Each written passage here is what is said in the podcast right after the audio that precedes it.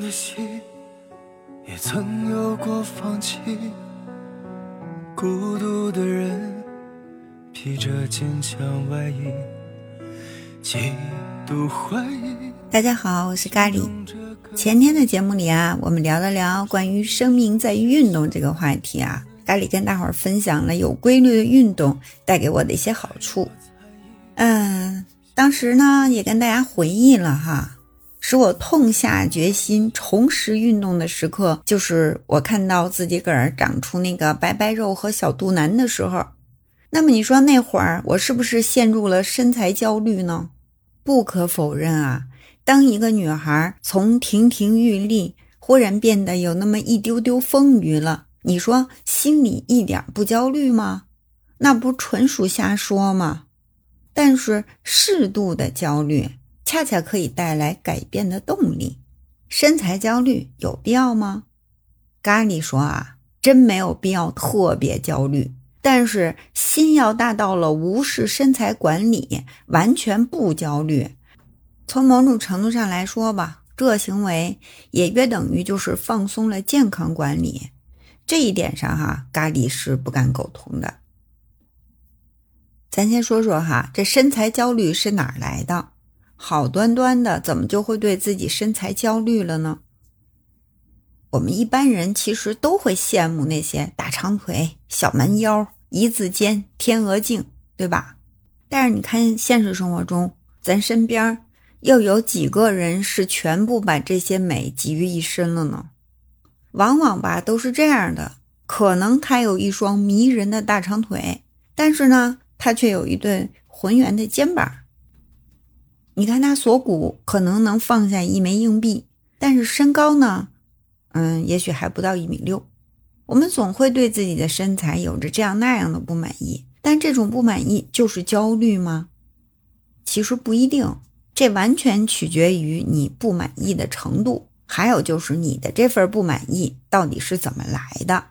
比如咖喱吧，我个子比较小，成年以后啊，一直就被贴着一个小瘦子的标签儿。忽然有一天呢，我发现自己要变成一个小胖子了。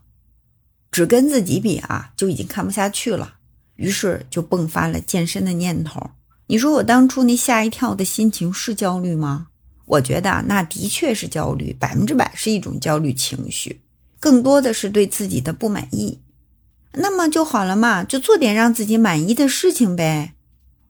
我们可能也看到过很多报道，前几天还看到一篇呢，就是一个女明星因为身材焦虑，特别怕发胖。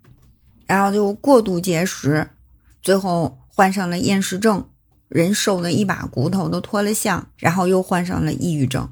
这种例子实在是太多了。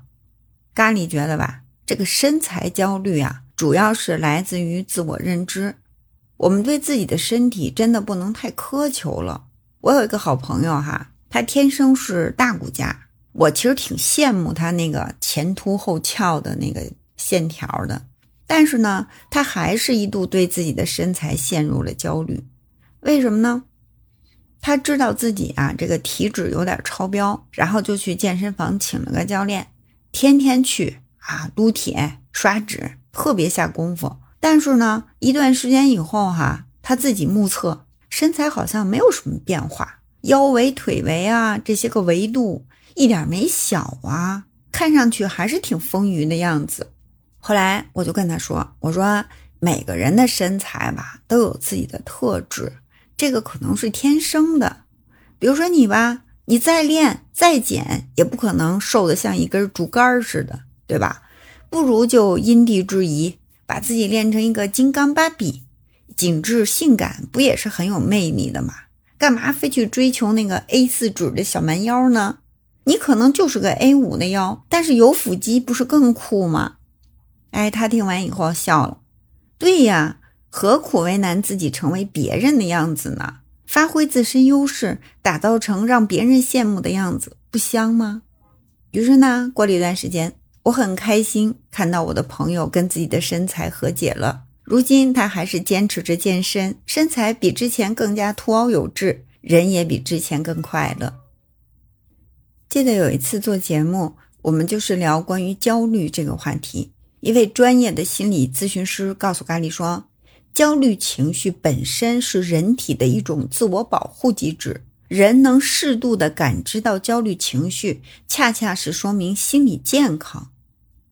咖喱觉得哈，对于身材，适度的焦虑正好可以提醒我们，不要犯懒啦，该做做运动啦。或者是当你咬一口汉堡的时候，他会提醒你，哎，垃圾食品少吃点吧啊！你看看你已经长肉肉了。然后呢，如果你能放下垃圾食品，走出户外。去拥抱阳光，去参与运动，这样适度的焦虑情绪就成了我们的朋友，对吧？只有自信的人才会心中有爱，眼里有光。人只有爱自己，才会爱别人。适度的管理身材，不仅仅是对抗你对身材的焦虑，更是在管理健康。我们每个人都是独一无二的，接受自己的不足，哪怕是缺陷。尽管让自己活出健康自信的风采才是最重要的。咖喱做完节目也要去运动运动。按照今天的计划呢，是要去练腹肌。别担心啊，我不会跟你比有没有马甲线的。咖喱的节目里是坚决不会贩卖焦虑的哈，你放心。只是你们都懂的哈，咖喱是个生命在于运动的倡导者。